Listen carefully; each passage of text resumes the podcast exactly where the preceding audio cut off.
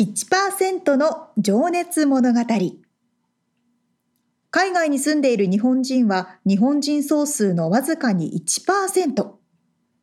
この番組では海外進出や起業を果たしたビジネスオーナーや経営者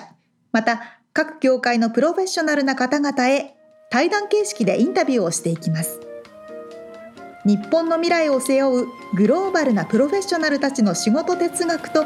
そこに燃える情熱に迫ります You ready?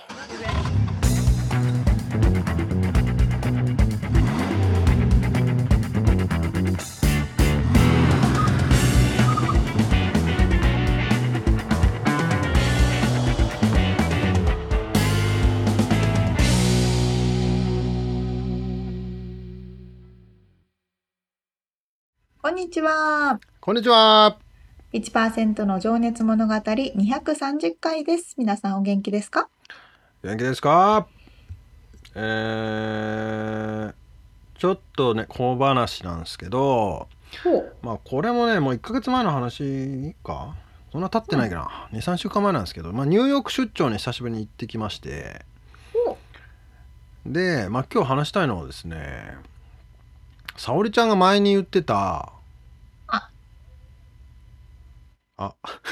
何ですかあのー機内グッズ。あーを最近飛飛行機の機内のあー快適に過ごせるグッズをなんか俺もいろいろ最近買っ買っあれ からあのとりあえず買ってみたのはねあの腰に当てるクッションはいはいはい、はい、俺それがね何回前だったかな沙織ちゃんがいいよって言っててねうんあそれ良さそうだなと思って俺もそこでポチっててほうほで機内でおもむろにあこれ買ったんだそういえばって思い出してううん使ってみたらもうそれがかなり調子よくてさあのあらこれなんか、まあ、四角い板みたいな、うんまあ、パソコンぐらいの大きさかな20すうんあの空気ふーって入れるってうんうんこの腰に当てて座る時にね、うんあの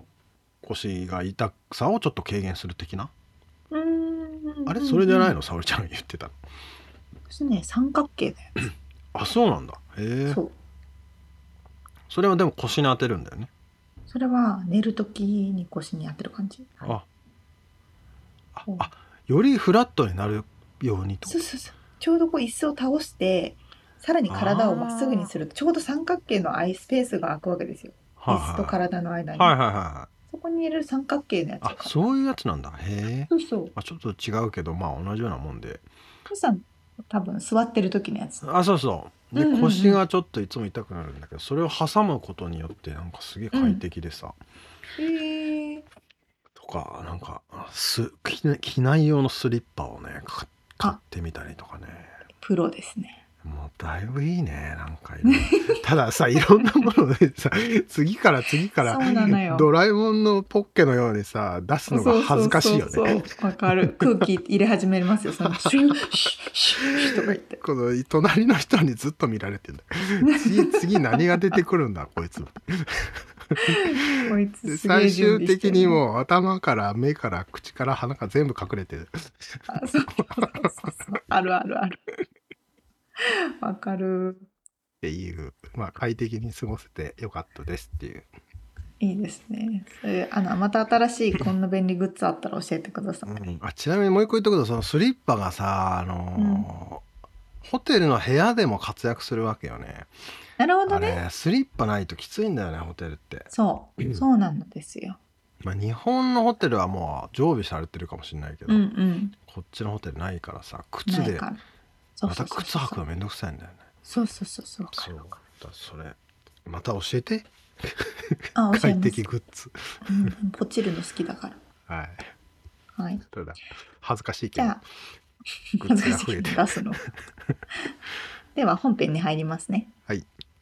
はい。毎回ですね、一回、あの、一人の方のインタビューを4回に分けてお届けしているこの1%の情熱物語ですが、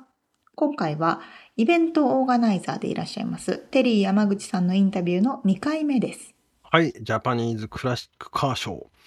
えー日本旧車集会ですねを毎年カリフォルニアでねまあこれはまあ全米一のもうイベントになっておりますけども開催されてらっしゃるテリーさんのお話なんですけど先週がまあイベントの話とかね、まあ、バンド子供たちが今バンドやってるとかそういう話になりましたけど、えーそんなテリーさんが、まあ、テリーさんと言ってもですね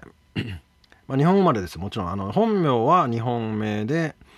えーちょっと忘れちゃったんで控えますけど日本の普通の普通のっていうかあれテルコさんとおっしゃってまあしたテねルコさんか、テルコさんですうんう ねんすすいません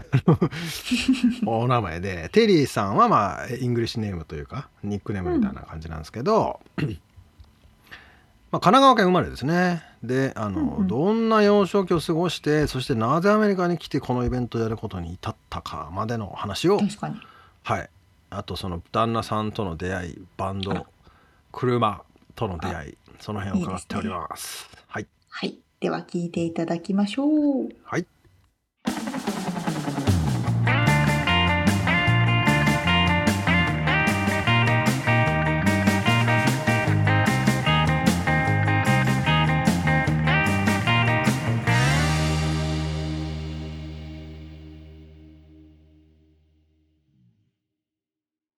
はい、じゃあちょっと今からね、えー過去のお話を伺っていきたいんですけど、はい。まあ、前回がね、えーイベントの話を伺ってたんですけど、その、もともとテリーさんは、まあ、日本のお生まれで、神はい。奈川県ということで、プロフィールはにい書いてあったんですけど、どんな子供だったか。えーっと、で子供自体は、そうですね、あの、私、神奈川県の三浦市っていう、あの、めっちゃ、あの、半島の、あの、マグロ漁船が、ほうあの、来るような、三浦半へー島。今、今はもうかん、めっちゃ観光地になってるんですけど、そこが、あの、出身でしうんうんて、うんまあ、普通に、あの、海まで歩いて3分ぐらいのところに住んでたんで、はい。あのとても自然の中であの楽しく過ごしました それはなんか漁師さんがいっぱいいて、漁港みたいな雰囲気なんですかそうですねそこはそういう雰囲気でしたでおーうちのあのおじいちゃんがそういう漁船大きなマグロ漁船の部品を供給する会社を営んでたのでそこで、あーはい、父親も親戚もみんなあのファミリービジネスでやはっいて。たような感じだったんですね。うんあじゃあ言ったらまあその車をいじるエンジニア的な感じで船のはい、船のパーツをはいじる人だったんですね。はい、あそうですねへーせん販売ですねうんどあっちーなるかほどっていうと、うん、あそうですか。はいちなみにその時のお父さんの乗ってた車って何だったか覚うえてちますの父親がすごい車好きでですねあそうなん だ。そうなんですよそれで多分そういう関係もあったと思うんですけどは私のお父さんが乗ってたのはその当時は一番最初は私が多分生まれたりそこら辺はねマツダのルーチェっていい。うあー車に乗っててあの確かルーチェでしたねそこからはあのいろいろクラウンあおじいちゃんかなクラウントヨタのクラウン乗ってたりクラウン結構3台ぐらい乗り継いだんですよねえおーじいちゃんは、うん、知ってますよねすクごいラウンね、憧憧れの車ですよね。もちろん。もちろん でそこからうちの父親は、まあ、日産系に行ってキャラバンを何台か乗り継いででももうん、なんかスープラ乗ったりとかいろいろなんちろかん。あいろいろ乗ってどまんすいろいろな人だったんですよね。う あん、へーまあ別にいはじいじったりはしてなかったのかな。してなかったですね。日本ってやっぱり、あの5年経つと古いっていう、あー結構ねそういう国じゃないですか。はいはいだからどんどん買い替えてた感じがありました。うんうんちなみにそういうお父さんの下でテリーさんは車に興味があったりしたんですか、そのどういうところに興味があったんですかですね。あの幼少期ミニかなりミニカーで遊んでいて。へでー男の子のお友達にその覚えてるのかなんかあの受け売りだったんですけどその父親に「これはランボルギーニのミューラだからすごいんだ」みたいに言ってそれを受け売りで「これすごいんだよ」って遊んでると「はいお前女のくせに」みたいなあいなんかすごい意地悪を言われた記憶はあります。あーそうなんですねかなり、えあーじゃあー、でも結自分がそこまで車好きだったわけではないですけどうーんねか、昔は。はいなんか逆に興味があったこととか、その時の夢とかをちょっと聞けたらなと思うんですけど。えー、ち、あ、ち、もうどの、え、小さい本当の幼少期まあですか、まあ小学校とか中学校とかあ、小学校、中学校の時はもう洋楽、あいわあゆる昔、あの、全然私、板倉さんより多分年上なんですけど、ーあー小林克也のアメリカンっていうね、あの、あーテレビをやってて、あちょっとで、わアかんメないリですカや、はいそうですよね。アメリカやイギリスのそのロック系のそのヒットチャートを流すテレビだったんですけど、もうそれで、まあ、あの、バンヘイレンうんうんうんに、それでバーンと出会って、はいで、あ、でもその以前に小学校の時に、あの、母親にマイケル・ジャクソンのスリラーをうん買ってもらって、それで洋楽に出会っちゃったんで、買ってもらったっていうのは、その時は CD ですかいやー、まだカセットカテーセットテープの時代見たことあります か。プ。ありますすよ。僕もでもカセットテープは初期の頃は持ってましたよ。CD あ、もそ持うってですたけかどね。。あ、そうですか。か。いや多分私の時まだ CD 出てなかったんじゃないかすげな。え、カセットうんテープのスリラーやばいっすね。そうですよ探さなくっちゃだからそれでもうそこら辺からはやっぱりもう音楽に行っちゃったんで、ああ、そうなんはいですね。小学校高学年ぐらいですよねでそれはじゃあバンドも実際にやられてたんですかその時はやってましたねただあー本格的にやっぱりあのはじ本格的にねやり始めたのは高校生の時に軽音楽部っていうんですけあーどねはいはいはいその軽音部に入ってそれで、あのベースを始めたえーじゃあもう夢、ですね夢っていうかもう私はミュージシャンになるぞって思ってた感じなんですか。昔はですねはあい。へえ、そうなんだ。途切れましたけどそっか。そうなんですだから車にはあんまりそんなにあうんのつながりがなかったんですけどそうねうええーんまあちなみにちょっと皆さんに聞いているのがなんかこう人生の転機となったような、はい衝衝撃的な出来事など何かありましたかっていうのをちょっと聞いてるんですけど衝撃的な出来事ですかうーんまあそのそうですねバンヘイレンに出会ってビリビリっときたのか、そそれもありますね、うんそこから一気に来たんでうん、うーんやっぱりそれでしょうかねあうーんじゃあそこからもうアメリカを見たというかもうよおいわゆるそのヨーロッパアメリカ欧米と言われる外国のこう文化みたいなのがかっこいいなっていう感じになってたそうんでですかすね、うん、やっぱり知識がそんなにないのにとにかく好きになったので、いわゆるその例えばなん かビートルズとあのローリング・ストーンズがイギリスのバンドだとか、はいここはオーストラリアのバンド ACDC オーストラリアのバンドだとか、はいそのどこどこがアメリカだってあんまり気にせず全部英語あのー英語の人たちみたいまな。あ確かに人洋が楽っていう一括一そう括でいしうた一もんね。括りにしてたんであーで漠然的にアメリカに行きたいっていうようなああの雰囲気が自分の中で生まれてまあでもそれでやっぱあ決定的といえばでもやっぱりその自分の結婚したあの相手ですよねやっぱりその今の ーうんあの旦那様うちのパパって言い方え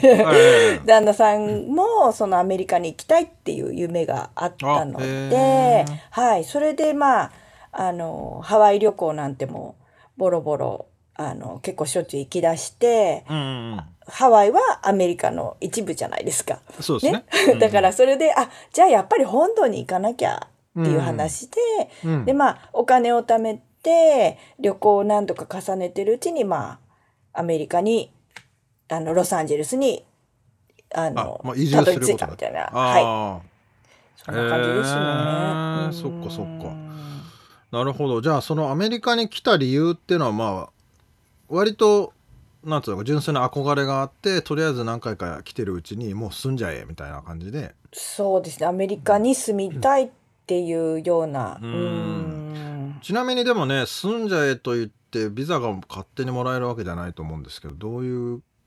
そそうのです辺ねはやっぱり学生最初は学生ビザであああなるほどの、はいちゃんと始めいて。うんうんまあそれであのーそうですね、まあ、頑張って起業したりとかいろいろねうん、おおあのはいしましたもう大昔なんで本当にね今でこそあのいろいろ大変ですけど、もう本当に昔なんかねソーシャルセキュリティとかそういうのだってあの、すぐに はい行けばもらえるよもうらなえた状いや態あの。の僕もそうでした 僕も、ね、あそうですか学校に入学みたいなオリエンテーションあって今からソーシャルセキュリティ番号もらいに行ってきなさいとか言われて そうなんですね。そのまま即にもらえましたけどね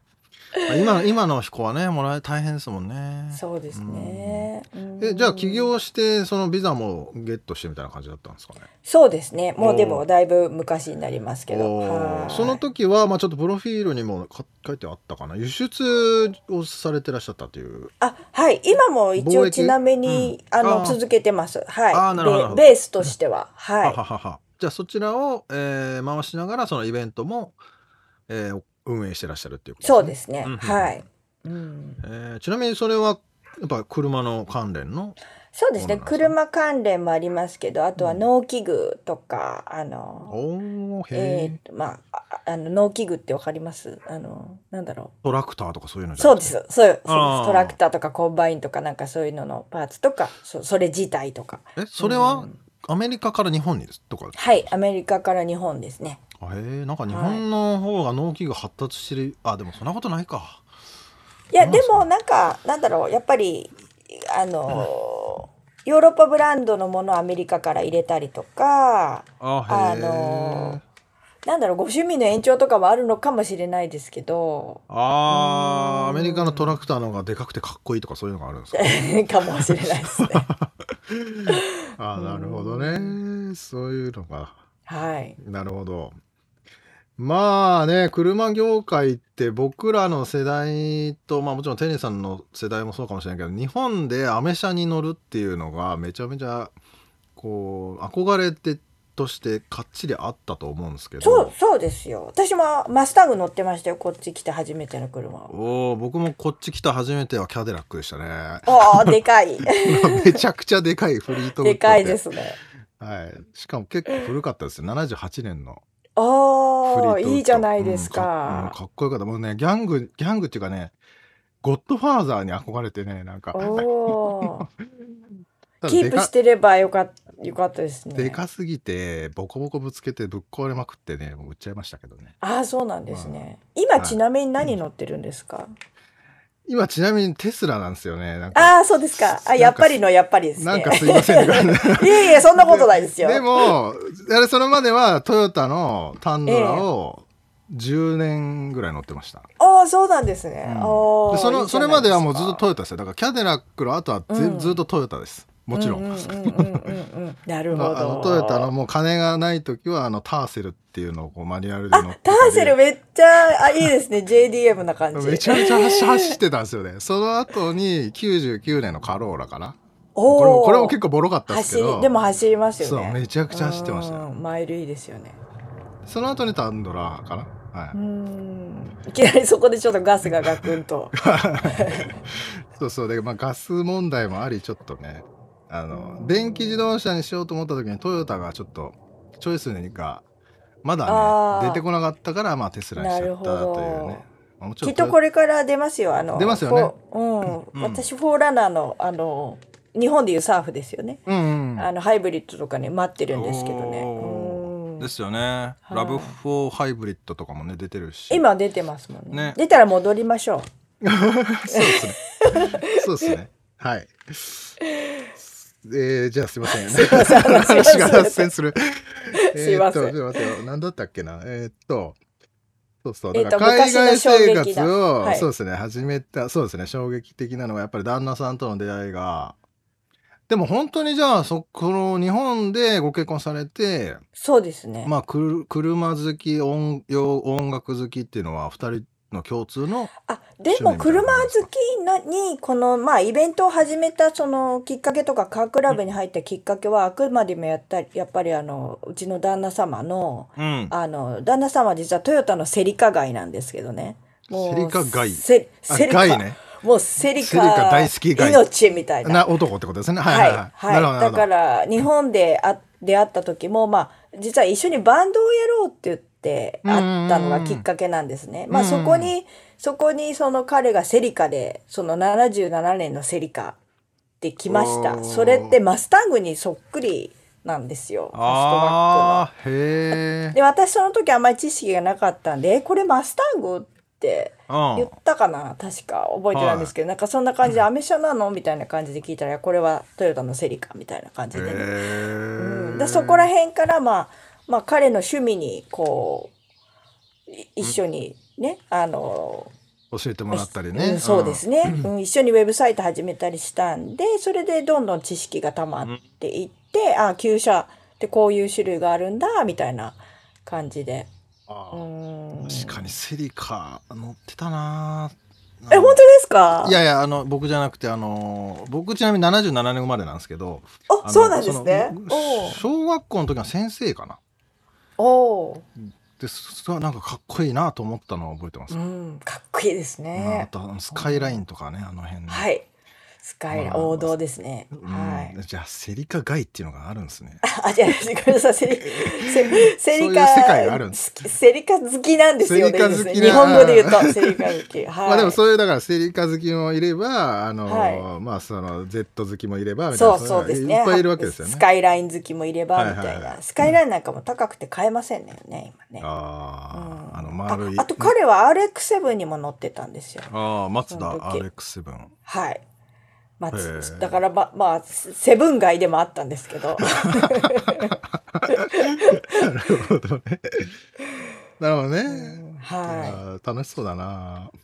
じゃあそれがじゃあそのウェブサイトを作ったりなんなりっていうのはそれはアメリカでの話ですかね来てそうかでらすねアメリカに来てから、そのこっちのあーアメリカの旧車事情というか、うんまあ、その時はそのポモナのスワップミートとか知ってますあご存あ知知ってますでよ、うん、あのだからスワップミートって日本語でなんて言うんでしたっけねす飲みの市ですあか、ね、のフリーマーケットとかそうねフリーマーケはいット。でその当当時はそれこそその、あの日本でいうえっ、とワーゲンこっちでいう V だ VW ですよね。は VW のそのあの丸っこいあのワーゲンワーゲン自は動いテンテントウムシみたいなあーあれとかそういうのがすっごい莫大的に人気がああった時でそれこそさっき板倉さんがおっしゃってたその、はいうんあのアメ車の旧車の、えー、とキャデラックとか、はいそういう古いのが全部日本にこう輸入されていくその打打ち出し的な時代だったんですけど、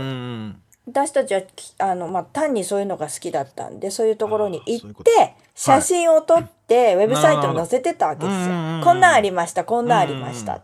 そしたら日本のメディアの方から連絡があって、んこれはちょっと価格破壊になるので、やばいじゃないですかってあ そいうの連絡ががあったりして。じゃあそれ欲しかったら送りますよっていうのもい言ってたってことですかいや、その時は全然。いくらぐらいですただ単にみたいなイベントに行って、カーショーに行って、写真を撮って、スワップミートに行って、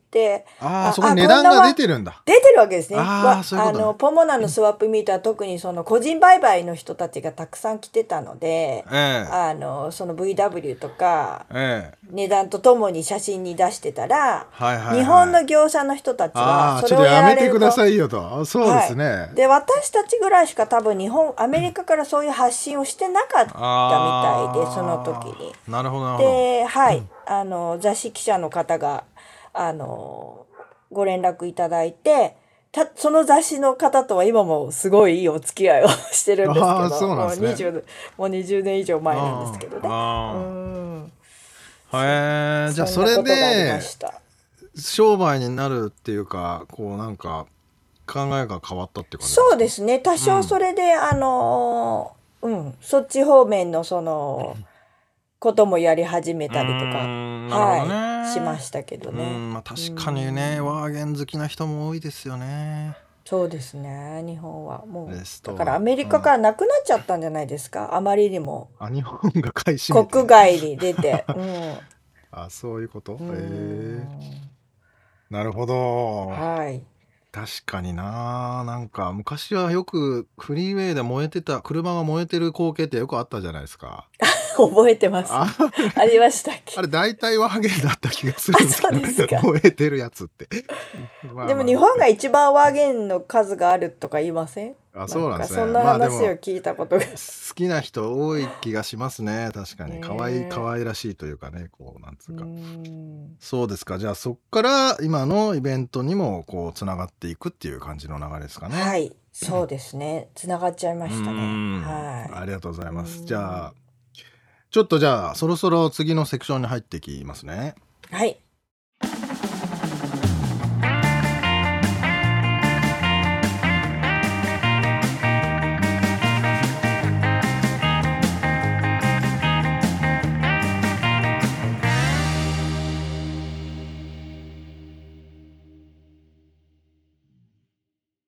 もうミュージシャン志望だったんですね。ねえなんか分かりやすいっていうかまあ俺はそのちょっと下の世代なんですけどはいはい。アメリカ、まあ、洋楽という一括りにされてたけどそのうんうん。ねお音楽に憧れアメリカに憧れバンドを始めみたいななんかすげうんうんうんうえんドストレートな僕の中ではあの確かに。あれですけどねなんか、あの、テリーさんみたいに、え、うん日、本でご結婚されて、ご夫婦でアメリカに来られるってうんうんうんう方、んたまにいらっしゃると思うんですけど、あなんかすごいなと思って、確かにねね。もうだって生活の基盤がそっちで多分ね、出来上がっててスタートし始めてる時に、なんかすごいチャレンジャーだな、すごいなって思います。あ確かになうんうん。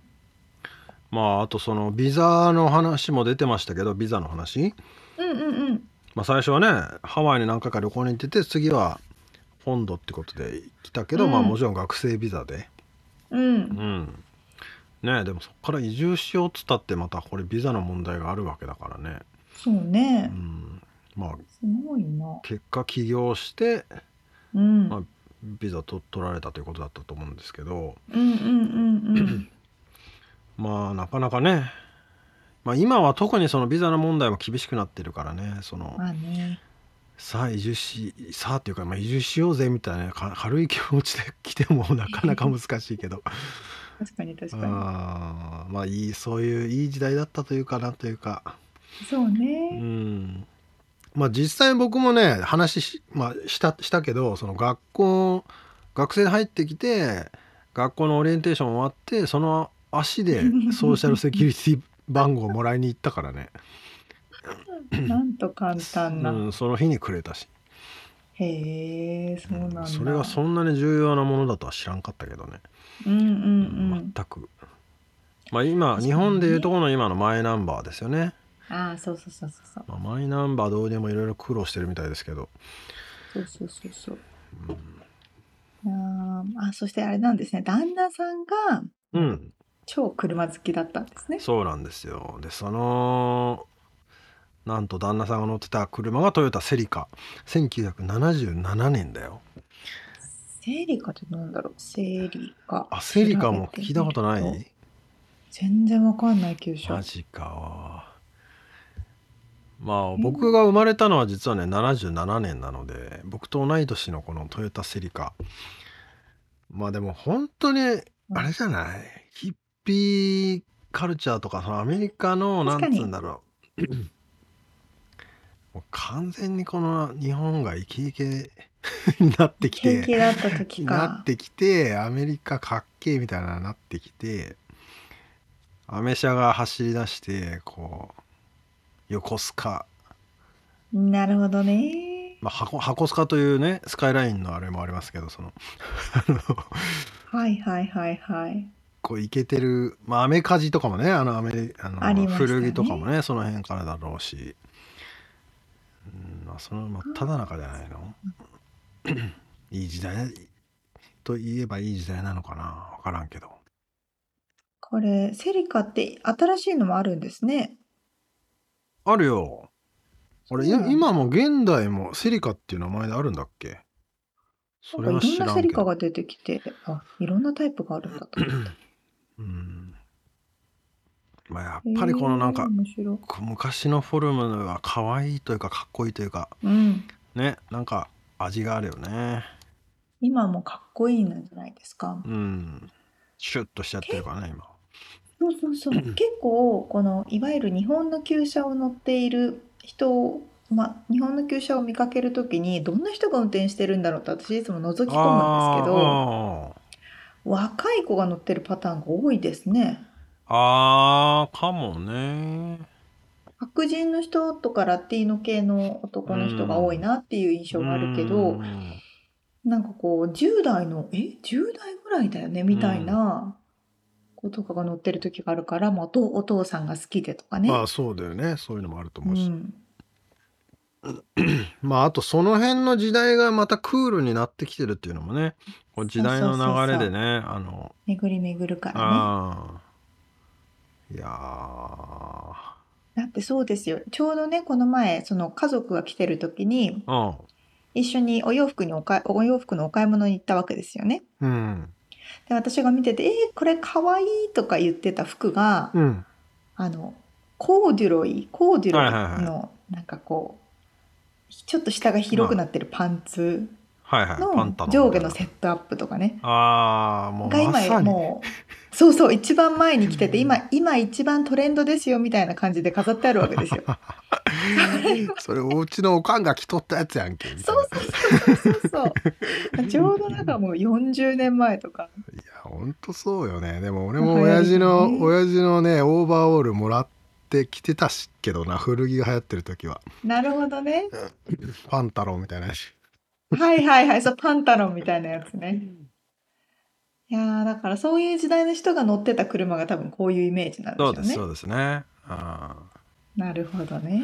まあ、その人たちにはとっては現役だけど、まあ、今の人たちにとってそうそうそうはだからそれがやっぱクールなんだろうなかっこええって見えるんだし、うんまあまあかっこいいけどうねん実際に確かにね。本当にこれ。れをやっぱりこの残していくっていうのはねうんうん。価値あることだよねと思う。思いますよ。うんね、いやーそうなんだまあだから、まあ、ちょろっと出てたけどやっぱりベースとしては、まあ、輸出入のビジネスをやりつつこのイベントをやってらっしゃるわけで、まあ、このイベントはいはでい別に1年食ってるわけじゃないですから ね。あうんのうん。だからまあ逆に言うとそういうモチベーションではなくこれを続けていらっしゃるっていうのはやっぱりそのねこう旧車を残したいとかこの車に対する愛とかねこなるほどねう。いろんなものに対するこの、えーお金じゃないところのね価値っていうのがあって、もうとても素晴らしいことだと思いますけどまあねはいそんなうです話で次回はようんえーその、まあ、仕事というか、まあ、活動への、えーうん姿勢というか掘り下げとかねはいはいもうなんとね LA タイムズもニューヨークタイムズも表紙に何回も出てるっていうね結構偉業だよこれひょひょひょひょ表紙す 表紙げえすげえよねマジでうんこれだからほんとこのねと日本の業界車業界のみならずもう日本に貢献してますよねこれは本当に。いや本当そうだと思いなんかます日よ本のなんか総理大臣とかからなんか賞状もらってほしいなと思っちゃったもん俺これインタビューしてきてなんかあるんじゃないですかそのうちあるかなすごいな頼むぜ賞総理大臣っえー、ていうそれでそうそうで次回がそういうだから仕事に対しての、まあ、活動に対しての思いとか、うんうんまあ、やっぱりこの次世代にねつないでいかなきゃいけないとかね、まあ、もちろんそねう体も一個じゃないから、うんえーそういうような話ですね。えーはまあその組織の中でもやっぱり世代交代みたいなのもあるしこの確かにね、旧車をつ受け継いでいくという中でもねなるこほどの辺のこの話の妙が面白いところです。楽しみにしておりますはい、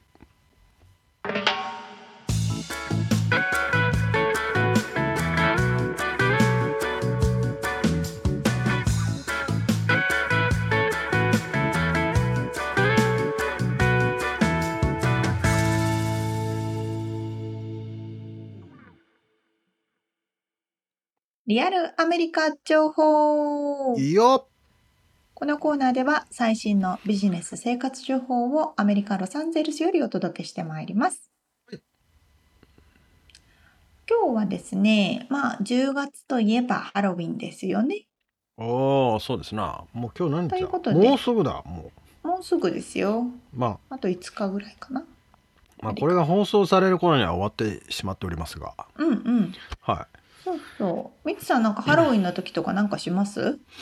いいやもうここ数年はもう身を潜めている感じです ねうちいませんよってあ来ても何そういうこもとかあの出ませんよっていうそっかそっか。一軒家だと子供たちが来るのうんか。そうそう、まあ、ただチラッチラッと子供たちがキャッキャしてるのを見て楽しんでうんます、うん。はいなるほどなるほど。じゃあなんか特にイベント行ったりとかは最近もしてない。もうねここ数年はしてないですね来たばっかりの頃はもうサンセットブルバードとかにああはいはいはいはい。繰り出してねはしゃいでましたけど楽しかったですけそどうねそうそうあのウエストハリウッドの方にあはいるサンセットブルバードはですね、は道を閉鎖して歩行天になるわけですよ、はいと私も一回行ったけどすこごれいですよ今ね年もやんのかねやるんじゃないですかさすがにうんでみんな仮装してくるんだけどはいものすごいあそこ LGBTQ コミュニティだから、うんドラッグクイーンみたいなそうね2丁目みたいな人たちがいっぱいいて面白いああ本当に面白いよねあれはうんあれは行った方がいいんだけど寒いんだよねなんかさあ の毎回俺それに行ってあと行った後に風邪ひいてる気がするんだけどあそうーそうそうそ仮装していくからさあんまりこう何あったかい格好だったらいいんだけどさそうじうゃなわいとかる そう、まあ仮装寒いから私もわざわざ熊の仮装とかしてもらっうん、着ぐるみとかねそういうのだっていいけどそうそうねそうそうんあ何がすごいって日本はお酒飲めるからどこでも、あ渋谷の仮装パーティーとかもみんなお酒飲んで酔っ払ってるんだけどそうだね路上でね路上であれすねげえ光景だあれはあれうんすげ えほんでアメリカは飲めないからお酒外ではね外ではね、うん公の場で飲んだら捕まっちゃうので飲めないのにはいシラフなのにはいあんだけみんなテンションが高いっていうのもまたこれすごいなあー確かにな、うん、うんそんなあの、まあ、イバイベントがありますけどもはいそういう我が家話ででははなく恒例と、うんそうそうそうそんな感じなんですけどうん我が家では恒例となっているのが毎年ハロウィンの時にはですねうん、テーマパークに行きますああはいはいという話でしてこれ日本でも今はあるのかわかんないけどユニバーサル・スタジオとか、うんナッツベリーファームとかうんうんあるかそうあの夜期間限の定ってことでしょ期間限定1ヶ月ぐらいかなハロウィンナイトみたいなのを開催しますますなんかねそれに毎年行くんですよああいいね行ったことありますみつさんあるある楽しいあよりまねすそうそうそう楽しい楽しい で去年はナッツベリーファームに行ったので今年はユニバーサル・スタジオということでああ俺はナッツベリーファームしかないかなそのハロウィンのイベントに関してはあそううなんだんえーそうそうそう、ままああ、両方ナッツ毎年なんかこうスケアリーファームって名前も変わるよね確かね、そう名前変わるんですようん、ナッツスケアリーファームとはいはユニいバーサル・スタジオはハロウィンナイトかななるほどで今年はもうい行ってきたってことうん先週末に行ってきましあてーそうなんユだニバーサル・スタジオにいいなで通常のねテーマパークは普通にお昼やってるんですけど、うあのん夜のチケットっていうのは夜7時開演になってそうなんだ夜になって変わるんだねそう変わるんですよでうん夜中の1時までうーんやってるっていう感じでなるほどでまあみんない行くんですけど、まあ、何があの普通のテーマパークと違うかっていうとうんまず園内でかかってる音楽とかもうんはい怖い音楽ヒュードロドロドロみたいなねはいはいホラほーっんでこうぽいやつライトアップも全部ねちょっと怖い感じにななっんか出てきそうな感じのてススス煙がボワーって出てきたりとかしてはいはいそれでテーマパーク内には通常のアトラクションに加えてお化け屋敷が何個もふんふんふんふ作られるわけですよ。んなるほどで通常のアトラクションも全てはオープンしてないんだけどいくつかやってるものはあるんですね。なるほうんど例えば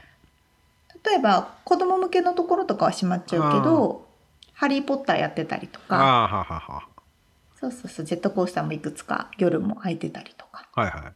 するわけなんですけれどもそこの園内を歩き回るだけでも園内にたくさんのお化けがいますのではい、ただ歩き回ってるだけでも脅かされるといううん、それがナッツベリーファームでナッツベリーファームじゃないなユニバーサル・スタジオとか、まあナッツスキアリーファームとかうんうんそのねハロウィン限定のテーマパークでございます。うんで何が言いたいかと言いますとですね結局どれが怖いのかって話なんですけどああはいユニバーサル・スタジオとナッツベリーファーム私たち両方行くんですけどうんユニバーサル・スタジオねあんま怖くないの。うーんなぜかというとうんすごい人気だからすごい人が多いわけですよ。なる ほどそうしますとあの園内を歩いていてお化けも脅かしたいんだけど人が多すぎてあんまりいっぱい動いて脅かせないから、ちょっとなんかバーみたいなちょっとでもなんか人に当たらないようにしなきゃなみたいなもうバレてるしみ たいなさっきそうそうそう隣の人を脅かされてたしみたいそなうそうそうそうそう そうで急に動けないからなんかわーあーみたいな感じになってたりとかなるほすどるんであなんかお化けだーって感じなんですけどはいはい そのお化け側も辛いねなんかもお化けがねそうそうそううバレてるっていうのねはほんでもって夏スケアリーファームの方はいうんまあユニバーサルに比べたら人はね若干少ないし、うんうんまあそれもね休日行くか平日行くかによってもちろん異なると思うんですけどうんただ休あのこ休日ね行ったと行った時もあったかなでもやっぱユニバーサルに比べたら人が少ないからお化けがもう自由に動き回ってブワーって走ってきて脅かすわけですよ。あれマジで怖えよねいやそうマジで怖いの。ちちなみにナッツベリーファームって日本じゃないよねない。あのーまあこれはね軽く説明するとディズニーランドのす結構近くにあるあのスヌーピーをスヌーピーがメインなんつうのキャキャラクターっていうか、メインキャラクタうん、の遊園地なんですよねそれファームなんででそこであのー果物とかのあとジャムがこう名物で売ってたりしてねーえ知らなか った。え知 らんのー、かいなそうなんだ。それがナッツベリーファームというのがねあのだからアナハイムじゃねえあれどこだ、まあ、ディズニーランドあの LA の近くにあるんロだよエねナパーク。そうだね OC ねうんオレンジカウンティね、ロサンゼルスの近くなんでだから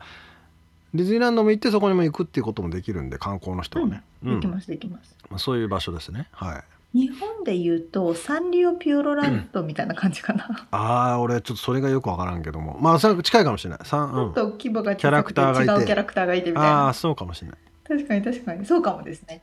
そうそうまあでもそこのスキャリーファームのお化けはマジでこうビビったのは覚そえ覚えうてるマジで怖いの。うんうんうん人が少ないから多少ねまあそれでも結構いますけどあ本当に煙のたかれた暗闇からブワーって走ってきあてね脅かしてくるのしで、かもあのシャーって滑ってくるじゃんそう足になんか刃物みたいのをつけてあれてやばいよねあれそれを床とこすりつけるからそこで摩擦が起きて火花が散る の。そうですげえスピードで来るしねすげえスピードで来るのあれ。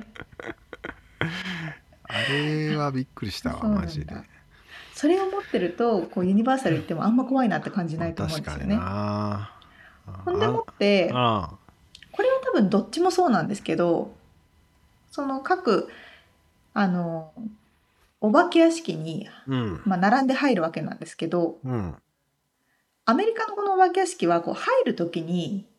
「はいどうぞどうぞどうぞ」っていう感じで、うん並んでる人が連なってダーッとお化け屋敷に入れられるわけですよああこう感覚置いてじゃなくて置いてじゃなくて。あそうするとですね前の人後ろの人その後ろの人みんなで一緒に行くかあらあそんなにこう怖いんだけどああもうビビる場所がねえっつうかもう前の人さっきビビってたしみたい なそうそうそうそうそうそうそうそうそうそうずーっとこう遠足みたいな感じで行そくれはわけもでっすよ。たいないねなんかやり方がねあそうそうそうそう確かに日本のお化け屋敷で順番に入れてくもんねなんかこおっしゃる通りなんでうす。うんそこで私が比較したかったのが日本の化け屋敷。ああのー富士急の戦列迷宮は行ったことありますか？あいやもうかれこれもう子供の頃しか行ったことないからあんま覚えてないしそんな富士急なんて行ったことないな多分ないかな。まあ富士急だけじゃなくて僕も怖いんだけど日本の化け屋敷は。うんうんうんうんちゃんとこう物語とかをはいまはいず頭に入れられて、あ一組ずつあはい順番にどうぞっあーて丁寧確かにに怖がらせてくれるんですよあああれがね一番怖いって話しかも日本のお化けってやっぱマジで怖えからねなんか あのそうそうそうそうそういろいろいるしさ そうなんですよ妖怪みたいなやつとかねそうそうそうそうそうあーたなんかこっちのお化けって言ったらもうゾンビ一択みたいな感じじゃないなんかあ のまたお前かみたいなそうなんですよその通りで日本のお化けの怖怖さ、まあ、J ホラーと言われてますけどあでもアメリカのこのホラーってアメリカってこう殺人とかあー殺人鬼とかっていう方も多いしあはいはいはいはいちょっとね殺す怖さみたいな感じなのかなと思ってそうねジェイソンみたいなやつとかねそうそうそうそうそうそう、まあ、だから日本のお化け屋敷は怖いですよっていうことあでそうだでもそのジェイソンで思い出したけどそうだそのチェーンソーみたいなやつをうーんってそう振りかざしながらシャーって滑ってくるから来るのよなんでかジェイソンのお面かスぶってんだよねあれが怖いやんマジでキャリーパンあれはね音が怖いのそう音が怖いあれでチェーンソーそうなんでござがいます回ってるかのようにさ見えないしさ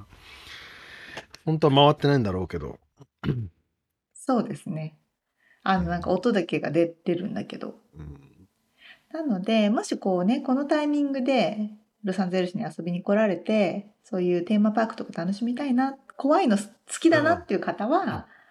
ユニバーサルよりもナッツスキアリーファームの方が怖さはあるよっていう感じですね。いやだからねこの口説きたい女性がいるんであれば絶好の場だよね連れていくまああれちょっと怖すぎて本人ビビんじゃないですか。じゃあちょっこうお一緒同時にさ怖い思いをしたらあ大丈夫だよって言ってあげそれそれ、はいはい、そはい。れがもうまさにねだからなるほどね。一回予習しとけばいいんだ本人は自分で一緒にビビって たらちょっとあ一人で行 って。 予想外にビビるけどなるほどあね。れはいいデートバースポットだよあれうは、ん。そうですね。確かうにん確かに。キあャあ、ーいいキャーキねャーキャー言ってくれると思うよいいね。でも密着する し、そうそうそうび怖いからねベスト。ベストのデートスポットをあお届けしました。あああ日本でも似たようなのがあるのかどうか知あらなりいけどそうありそういっぱい。うん ん。もうガチで怖そうに。いやいやそうですねということでリアルアメリカ情報でした。はい。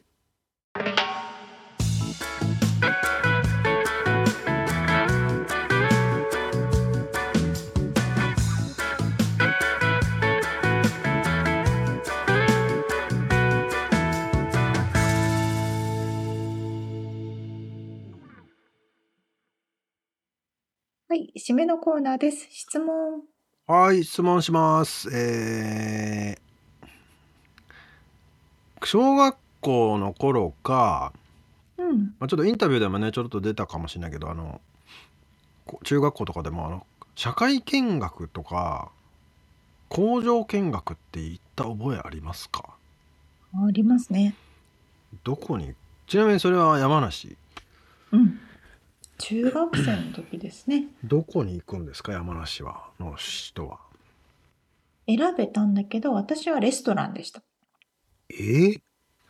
それ社会科見学ってこと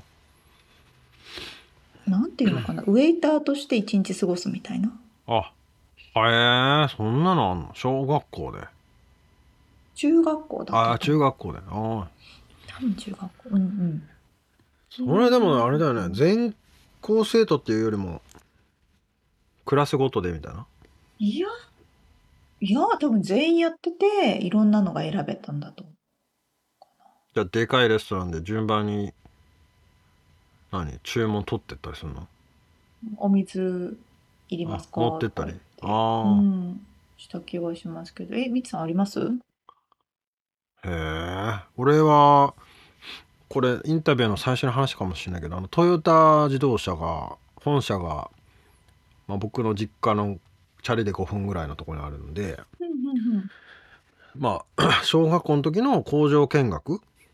はいはい社会科見学っていうのはそのトヨタの本社に行くんですけどすげえでもらえるおもちゃが 2000GT っていうそのうんトヨタの,、うんうんうんあのスポーツカーのおもちゃなんですけど、はいまあ、はいそこはねおも面白かったのとねあとなんかブリヂストンっていうまあさすがにトヨタの本社があるからさもう周りにもやっぱその関係の工場がいっぱいあってさ車関係の、ほんでブリヂストンはもうそのタイヤなんだけどあのタイヤ、まあ、それってもトヨタとは直接は関係ないけどもあのそこはでも社会科見学っていうよりも夏休みのなんかあれかな自由研究みたいなのでなんか友達とチャリに乗ってその工場に見学させてくださいって言って行った気が思いがあるな今思い出したなそういえば。へえそうなんだうん、でなんかゴムの切れ端をもらってきてへえタイヤってこうやってできてるんだよみたいななんかうんうんうんうん話をされたお覚えがああって、まあ、それだけの話なんですけへどえでもああいう時の記憶って鮮明に覚えてたりしますよね うんでもなんかそこに行くまでのチャリの道のりとかまあまあ遠かったし、うんうんあのうんほんならかあか工場ってこうなってんだみたいなのを見た、うん、この映像はやっぱ忘れないよねなんか。ああなるほどねうんそうそうそうそう衝撃なのよねうん、いやでもなんかそれって、今うんあの各土地それぞれでやっぱりこのね名産も違えど違えばうん、確かにいろいろあるんかなと思って、で山梨は桃農園とかなのかなと思ったんだけどそういうとこもあるのかもしれないね。あるかもしれう、なんい結構でもみんな実家おばあちゃんとこがやってるとかって普通にああやもう普通に生活の中に溶け込んでんのかもう。うんっあていうのもあるのかなーうん今の子たちってキッザニアがありますよねキッザニアってなんだっけキッザニアって大人の仕事を体験できるとあテーマパークみたいなのでーうんもう本当に結構本格的な何仕事をうんいろんな仕事を体験できる消防署がちょっと簡単にせあの作られてたりとかでアナウンサーができたりとかえそれはレねストそラれンができたこそ、うんそのテーマパークみたいになってんのそうそうそうそうどこなのそれ一緒にね確かいろんなところにあったと思うけど、東京なのへ出てきたの東京大阪福岡あそれは楽しそうですな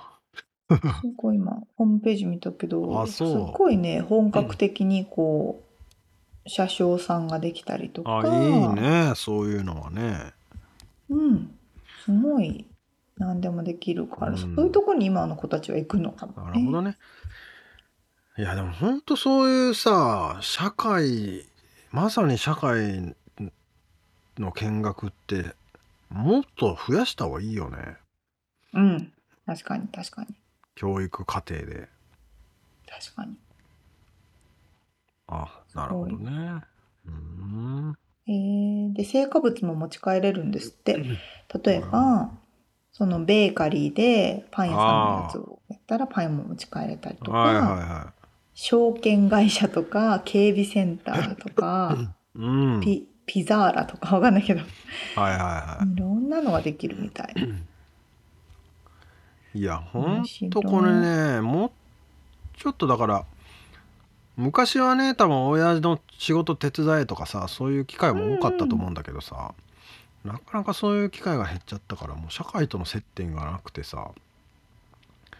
で大学卒業したらいきなり社会でさ確かになんか社会社会って何ですかみたいな社会って何です かかえー感があるよ確かねになんとなくう。んうんそうかもそうかもう。ん、だからもっと本当に社会はだって本当に分かんない俺も世間知らずだったなって思うもんしね、なん、もう知らんわと思うもっとちっちゃい頃に教えてくれやと思うもん今はまあ YouTube があるからね、まあそだいうぶです違けどうねんだろうなって思う。うんまあ今のねそれこそだから子供の社会見学ってどこ行ってんのかなっていうなんね、か YouTuber の一日とかじゃんああそういうのもありそうだねあありそうでうん超人気そう。あみんな YouTuber になりたいんだもんねだってすすすすすごいな。さあはさあそんなこんなでですね、はいえー今回お届けしましたインタビューの本編とリアルアメリカ情報のインフォメーションはブログの方に掲載しております。うん、 podcast.086.com、podcast.086.com、または1%の情熱物語で検索してみてください。はい、えー番組がちょっとでも面白いと思っていただけたらぜひフォローをお願いしますお便り、はいレビューもお待ちしていますそして、番組サポーターパトロンさんからのご支援も引き続きありがとうございますよろしくお願いしまありすがとうございます。詳細はウェブサイトを見てくださいはい。今週も聞いてくださってありがとうございました。ありがとうございますまた来週お会いしましょう。歯磨けよう